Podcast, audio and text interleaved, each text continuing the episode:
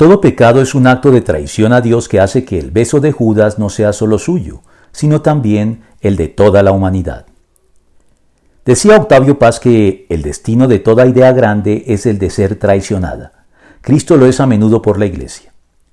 Y lo cierto es que existen demasiados episodios del acontecer humano que parecen darle la razón a esta afirmación, siendo la vida y la muerte de Jesucristo los acontecimientos culminantes a este respecto. En efecto, es de todos conocida la dolorosa traición que llevó a Cristo a la cruz por cuenta de uno de sus propios y más cercanos discípulos, los apóstoles.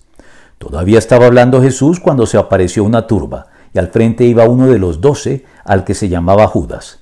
Este se acercó a Jesús para besarlo, pero Jesús le preguntó, Judas, ¿con un beso traicionas al Hijo del Hombre? Lucas 22, 47 al 48.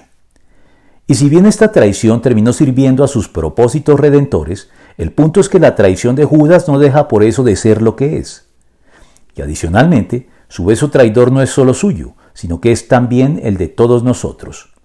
Tal vez su traición sea más frontal, consciente, directa y premeditada que la triple negación que Pedro hizo de él, pero dejando de lado los matices y comparaciones a los que acudimos para atenuar y justificar nuestras culpas, hay que decir que todo pecado es un acto de traición contra Dios. El teólogo R.C. Sproul se refiere al pecado precisamente como traición cósmica contra nuestro Creador.